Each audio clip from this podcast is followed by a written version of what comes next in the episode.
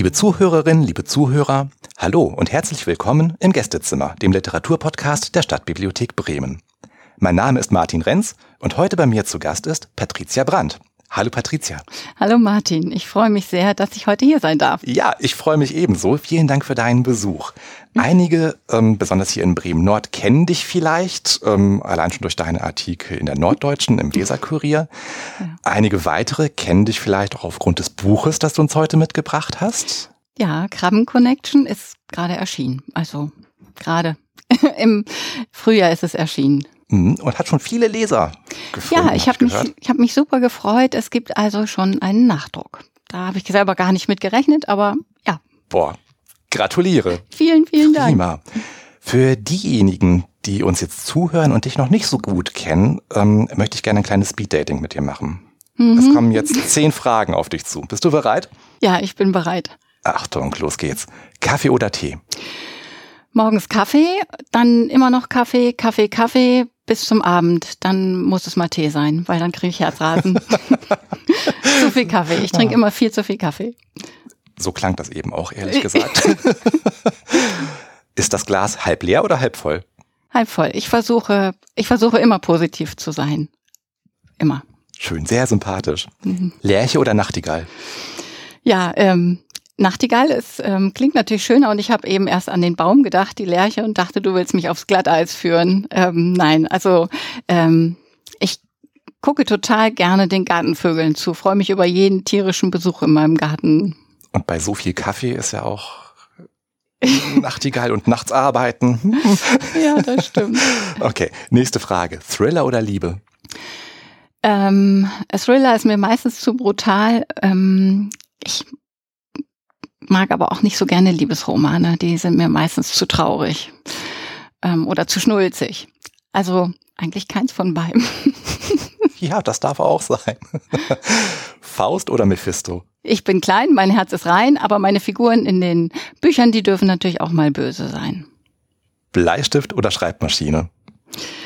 Ähm, erstmal immer Bleistift oder Kugelschreiber ähm, ich habe auch schon einige Bons vollgeschrieben, die ich in der Handtasche habe, weil mir gerade eine gute Idee äh, unterwegs kam. Ähm, aber am Ende ist es dann der Computer. Ich stelle mir das gerade vor, wie du mit dem Kassenbon in der Schlange stehst und hinten drängeln schon alle und es geht nicht weiter. Ich muss erstmal meine Idee aufschreiben. Nein, nein, nein das mache ich dann äh, ganz brav im Auto. Sehr Wenn die Einkäufe verstaut sind, genau. Kann höchstens passieren, dass die Tiefkühlpizza auftaut. Okay, vielleicht steckt darin ja auch schon die Antwort auf die nächste Frage. Spontan oder mit Plan? Äh, spontan, leider spontan. Ich möchte immer mit äh, Plan arbeiten, aber das klappt nicht, nicht immer. Also ich weiche auch ähm, gerne von Exposés ab. Ich es passiert einfach. Da freut sich der Verlag. Ja, ich habe jetzt beim letzten gefragt, ist es sehr schlimm, wenn doch was anderes passiert? Nein, haben sie gesagt, Gott sei Dank. Also der meiner Verlag ist da wirklich sehr freundlich. Prima. und entspannt. Schön. Ähm, es wird musikalisch. Billie Eilish oder Beate Egli? ähm, nein, auf keinen Fall Beate Egli und ähm, Billie Eilish höre ich dann schon eher mal im Auto. Jetzt wird's sportlich. Werder oder Bayern? Ähm, nein, ich bin gar nicht sportlich. Ich bin ganz, ganz unsportlich, obwohl ich gerne sportlich sein würde und ähm, auch schon ähm, ähm es auch schon mit Tai Chi versucht habe und Yoga steht noch bei mir auf dem Zettel. Ähm, aber nein, also Fußball auf gar keinen Fall. Okay, ich, ich wollte schon sagen, du weichst der Frage aus. Nicht. Also ich gucke es, also, ich, also Sport gucken ist auch nichts. Also nicht machen, nicht gucken. Prima. Das ist ein Statement. Dann vervollständige bitte. Wenn ich gerade keinen Podcast aufnehme, dann dann ähm, sitze ich bestimmt irgendwo und schreibe oder ich bin in meinem Garten oder ich mache irgendwas Tolles mit meinen Kindern, wenn die dann mal Zeit für mich haben. Ja. Oder am liebsten würde ich natürlich verreisen, aber das ist im Corona-Jahr sehr schwierig. Ja, aber es kommen ja auch bessere Zeiten. Kommen bessere Zeiten, genau. Das Glas ist halb voll. Genau. Schön. Okay, du hast uns heute einen Auszug aus deinem Roman Krabben Connection mitgebracht. Genau. Ich lese euch auch gerne was vor. Prima, schieß los. Okay, ähm, nur mal so zur Einstimmung. Krabben Connection spielt am Meer, an der Ostsee, wo der Sand goldgelb und der Himmel überwiegend heiter ist. In diesem Paradies arbeitet oder langweilt sich Kommissar Oke Oltmanns, denn hier passiert nie etwas, eigentlich. Und ich fange jetzt einfach mal mit dem Prolog an, dann lernt ihr gleich eine der Hauptfiguren kennen. Götz lag vor ihm auf dem Tisch und rührte sich nicht. Wie auch, er war ja tot, der wilde Hund. Vorsichtig drehte er Götz auf dem Tisch um. Er würde mit dem Bauch anfangen. Genüsslich ließ er die Knöchel knacken und packte das Messer, das er für diesen Zweck bereitgelegt hatte. Präparation erforderte eine Menge Wissen und Geschick. Man stopfte den Körper nicht einfach nur aus. Der Stuhl knarrte bedenklich, als er sein Gewicht verlagerte, um die Beine auszustrecken. Dies war sein freier Tag, den er gemütlich in seinem alten Trainingsanzug im Schuppen hinter seinem Haus am Möwenweg verbringen wollte. Und zwar mit Götz. Allein. Er hatte das Kofferradio angestellt, stand auf einem Stapel Zeitungen, den er später nochmal durchsehen wollte. Hey Jude, trällerte er mit, als sie einen Song von den Beatles spielten. Er mochte alle Evergreens. Gut gelaunt setzte er das Messer an Götz Brustbein an und zog einen geraden, tiefen Schnitt. Blut quoll hervor und ein Stück von Götz Darm. Er nahm den metallischen Geruch kaum wahr, achtete vielmehr darauf, die inneren Organe sauber herauszutrennen. Kurz darauf fing er an, die Innereien herauszufischen. Glitschige Angelegenheit. Hey Jude, don't be afraid, sangen die Beatles. Soweit er sich erinnerte, hatte Paul McCartney den Song für seinen Sohn geschrieben. Er dachte an seinen eigenen Vater, der ihn bei seinem ersten Mal geholfen hatte. Der Vater hatte mit düsterem Blick neben ihm gesessen und darauf bestanden, dass er die Handschuhe wegließ. Du bist kein Mädchen, Oschi. Wie lang war das her? Jahrzehnte. Inse regte sich heute immer fürchterlich auf, wenn ein Herz oder eine Niere oben im Müll lagen.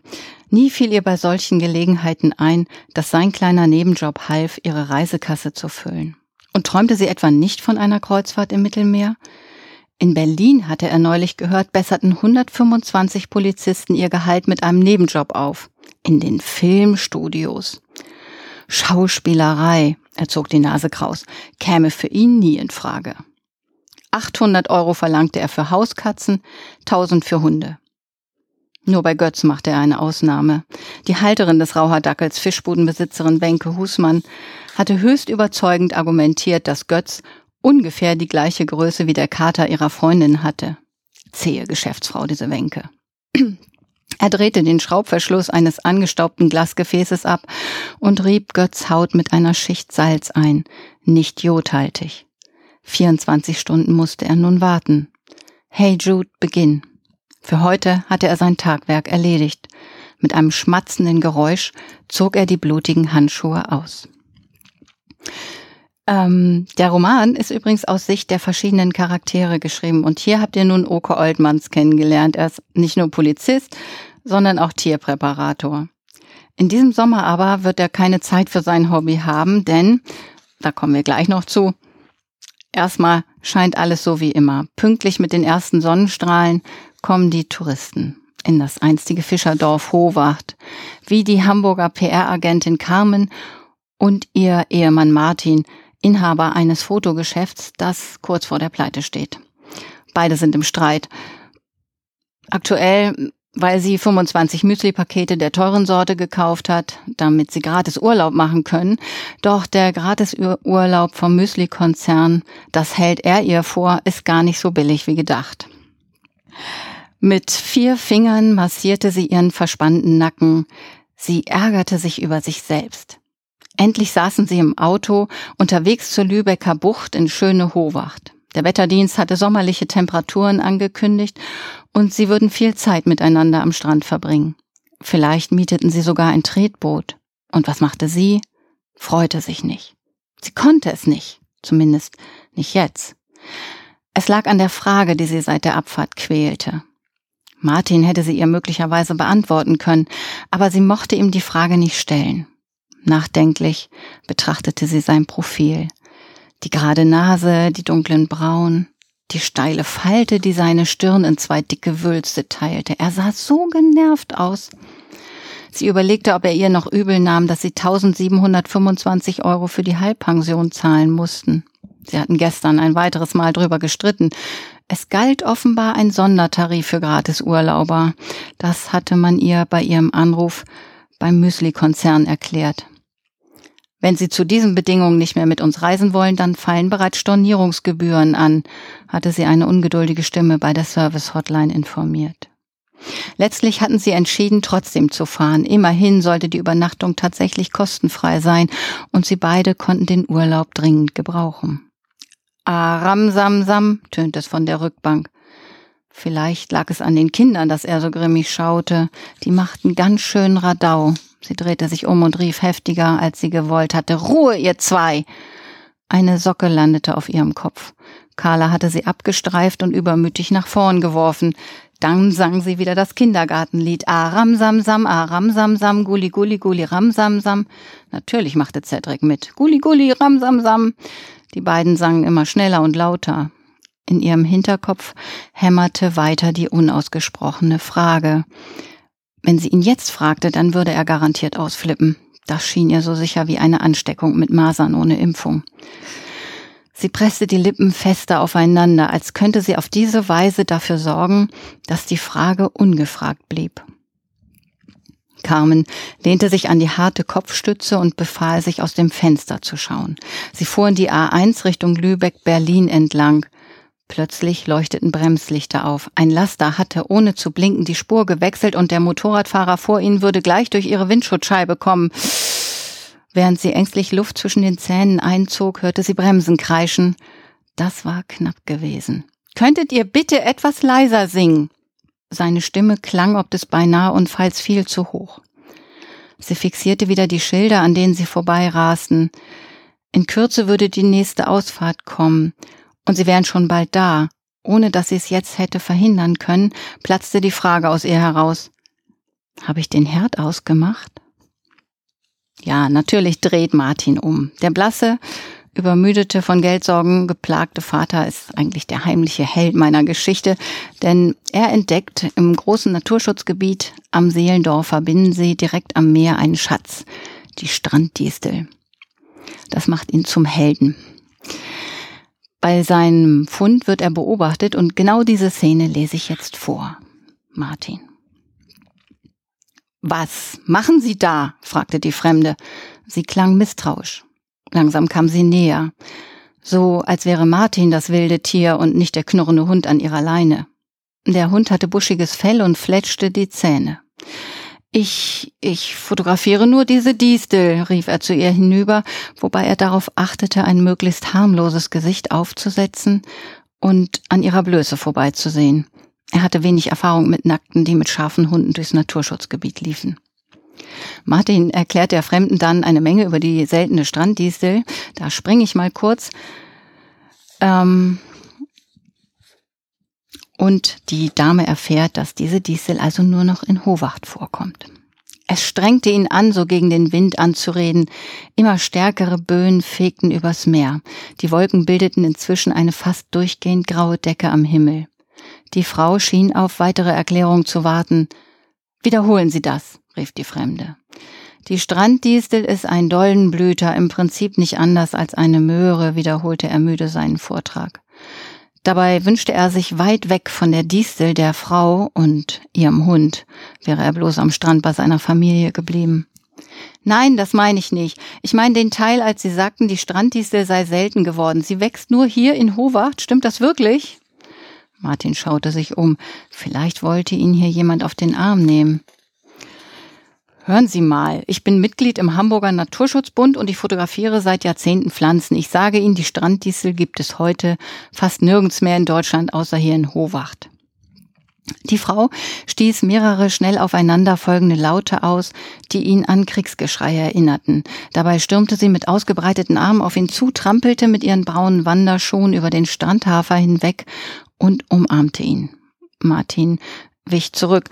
Die Frau machte ihm langsam Angst. Er sah sich um, ob von irgendwoher Hilfe zu erwarten war.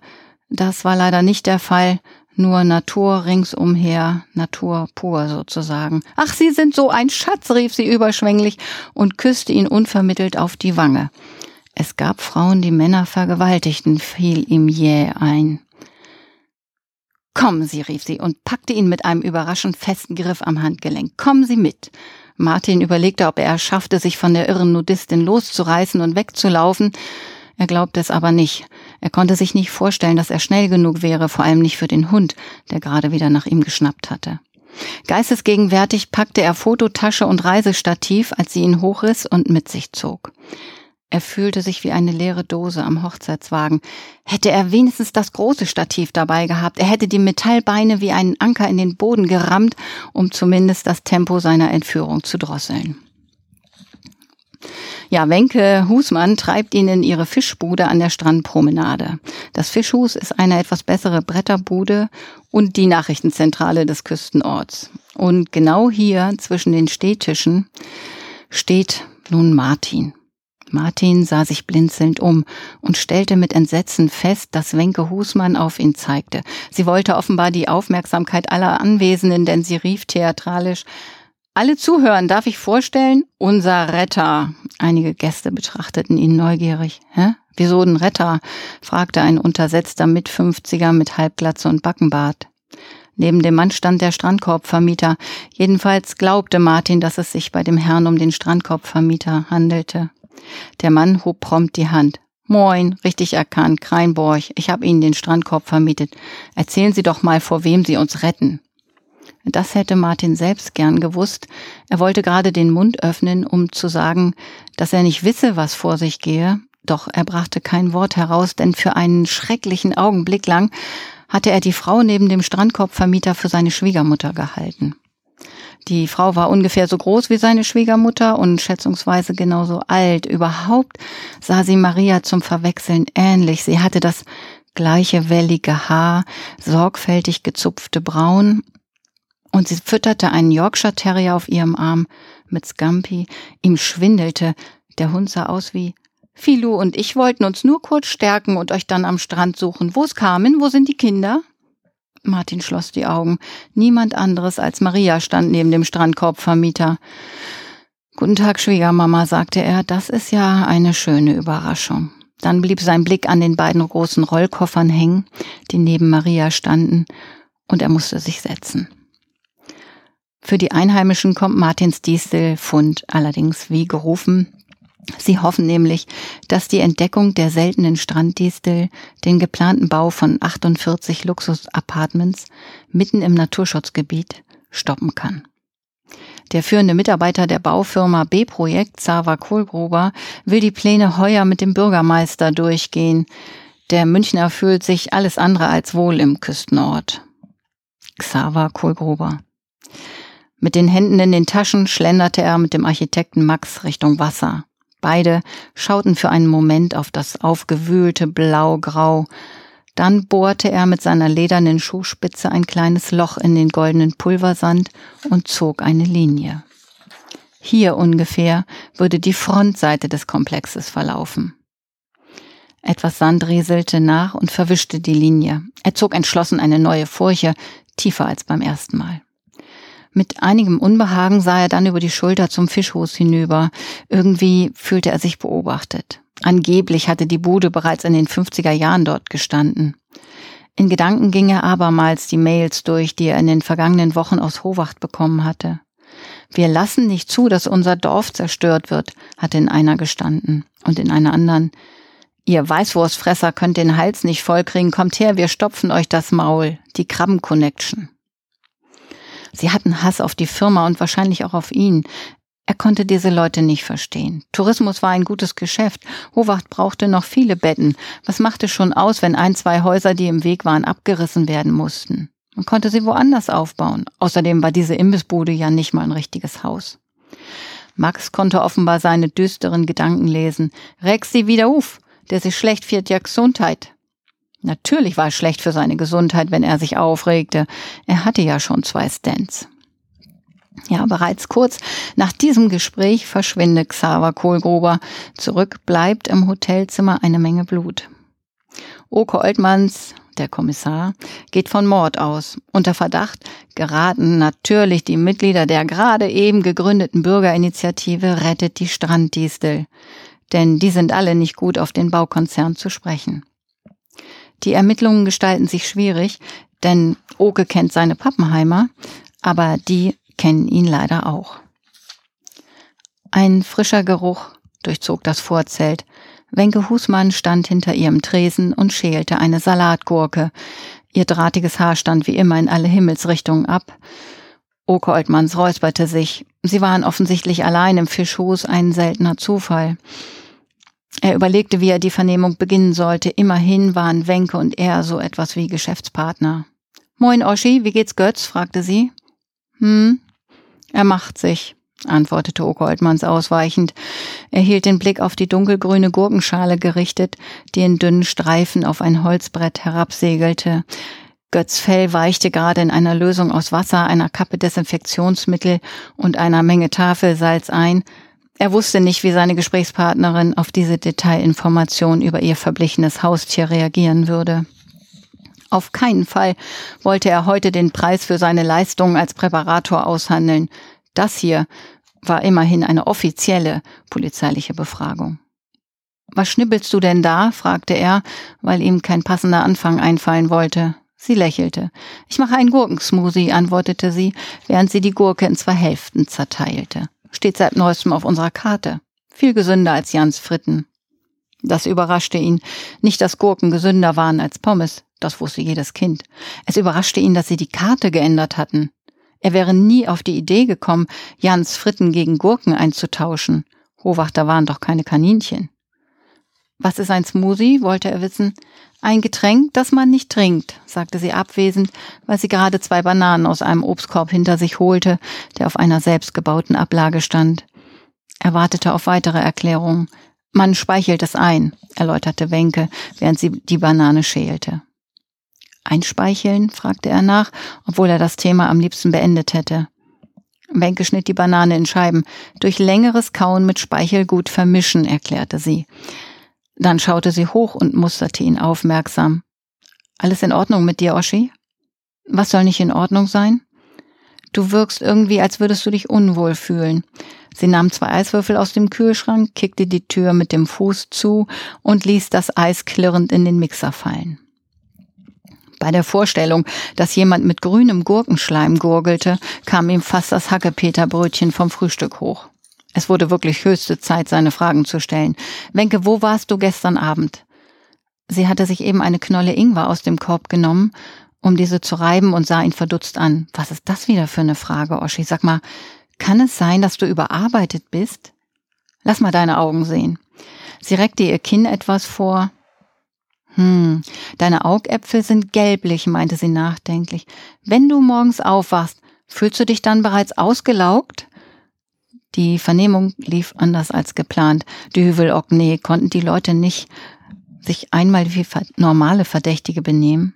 Wenke, lenk nicht ab. Du wurdest gestern in den Dünen gesehen. Du hast merkwürdige Sachen gemacht und zwar ausgerechnet um die Zeit, als ganz in der Nähe ein Mensch verschwunden ist. Statt eine Antwort zu geben, stellte die Besitzerin der Fischbude und seit neuestem Anhängerin veganer Küche ihren Mixer auf höchste Stufe. Dies verursachte einen Höllenlärm.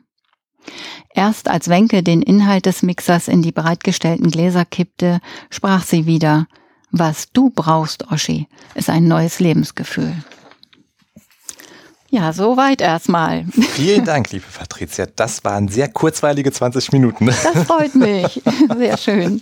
Direkt am Anfang fiel es mir schwer, das unter einen Hut zu bringen. War das nicht eben diejenige, die gesagt hat, Thriller sind ihr zu blutig und dann geht's mit so einer Szene los? Ja, das stimmt. Ja, also da musste ich mich auch wirklich überwinden. Ähm, Tierpräparation. Ich habe mir einige Videos im Internet angeschaut. Ähm, ja. Ja.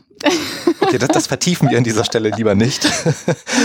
ähm, ja, das war ein Ausschnitt aus Krabben Connection. Ähm, mir hat's Appetit gemacht, abgesehen von, von der Tierpräparation, ja. ähm, du hast noch mehr in der Pipeline? Ja, im äh, März soll mein neuer Krimi erscheinen. Imker sterben und ganz viel will ich noch nicht verraten, aber ähm, ich glaube, der Titel sagt schon so ein bisschen, worum es geht. Atomphysik? Nein.